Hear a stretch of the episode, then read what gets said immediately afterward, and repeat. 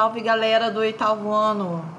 Sejam todos muito bem-vindos ao ano de 2021. Estamos começando hoje mais um ano letivo. E para quem não me conhece, eu sou a professora Elisângela Santos e este ano eu darei aula para vocês de português e produção de texto. Para início de conversa, eu preparei para nossas aulas remotas nossas aulas aqui no Facebook, um podcast, telas e textos para o oitavo ano. Por falar em 2020, que ano difícil, hein, pessoal?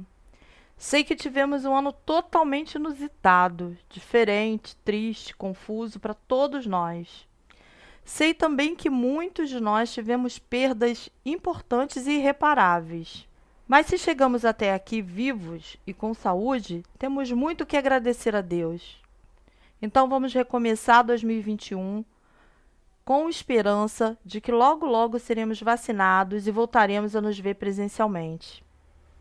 Eu queria nesse primeiro momento que vocês fizessem uma reflexão, uma linha do tempo, de março a dezembro de 2020. Vamos pensar lá no iníciozinho de março. Pense junto comigo. Quantos e quais foram os livros que vocês leram? Ou vocês leram revistas ou textos? O que, que vocês fizeram de março a dezembro em relação a livros, textos, revistas? Eu falo por mim agora. Eu tive um ano de 2020 muito produtivo. Eu li muitos artigos de opinião, eu li vários livros, acho que uma quantidade de 10 livros mais ou menos. Então é importante que nesse momento você pare um pouquinho, pegue o seu caderno, ou se você não quiser fazer agora, você pode fazer num outro momento. Mas faz uma linha do tempo, de março até dezembro, o que você leu, quais os contatos que você teve com revistas, livros e outros tipos de texto que te chamaram atenção e que você leu com atenção. Vai colocando aí mês a mês. No segundo momento, eu quero que vocês pensem nos filmes que vocês assistiram, nas lives, nas séries. Pensa aí de março a dezembro de 2020, todos os filmes que vocês assistiram, vão colocando aí no caderninho de vocês como se fosse uma linha do tempo. Em março, o que, que vocês assistiram, em abril, maio e até dezembro. Esse exercício é importante porque eu gostaria que vocês pensassem que tudo que nós lemos, tudo, todos os tipos de materiais que nós tivemos contato, seja através de filmes, seja através de séries, seja através de lives, seja através de textos de opinião, seja de dorma, é, jornais, enfim, todo tipo de contato que você teve foi uma forma de aprendizado, diferente do aprendizado tradicional que nós temos na escola. Mas você não deixou de aprender. Foi um ano que você aprendeu muito, com as alegrias e com as tristezas, até mesmo com as privações de não poder ir à escola. Então é importante que você faça essa reflexão para entender que não só na escola é que a gente aprende, nós aprendemos em casa, nós aprendemos com os livros, nós aprendemos com as séries, nós aprendemos com ou, as pessoas que convivem conosco todo dia. Então, nós tivemos um ano muito produtivo. No ano de 2021, na disciplina de produção textual, nós vamos trabalhar com um portfólio cultural. O que, que é um portfólio cultural?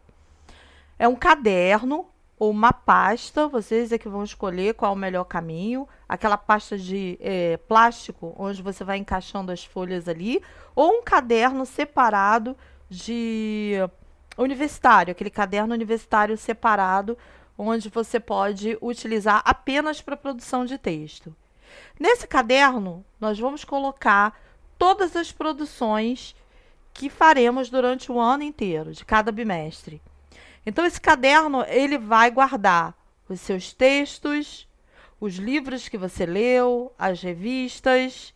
Nós também vamos fazer nesse portfólio uma seleção de séries com comentários, com críticas, com resenhas, com resumos. Nós vamos também trabalhar é, os filmes e as lives que você assistir, vai assistir durante o ano de 2021.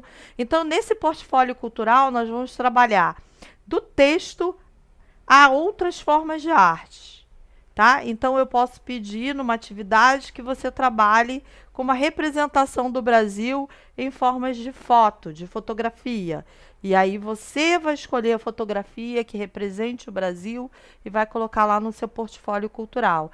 Então, eu já adiantei para vocês um dos trabalhos que nós vamos fazer esse ano. Mas falando um pouquinho mais da disciplina de português, eu quero que vocês separem duas partes do caderno de matérias para português. Utilizem nesse caderno caneta azul ou preta para todo tipo de enunciado e texto e apenas o lápis para responder. Quem foi meu aluno no ano passado já sabe disso. Quem não foi meu aluno vai começar a se habituar com esse tipo de coisa para trabalhar com caneta e lápis dentro daquilo que eu estou pedindo.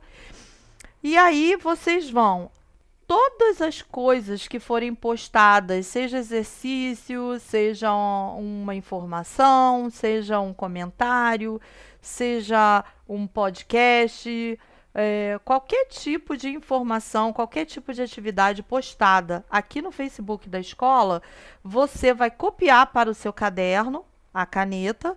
Se tiver exercício, você vai responder a lápis. E vocês sabem, quem foi meu aluno sabe que eu dou visto nos cadernos. O meu visto pessoal, com o meu carimbo pessoal, ele vale ponto no final de cada bimestre.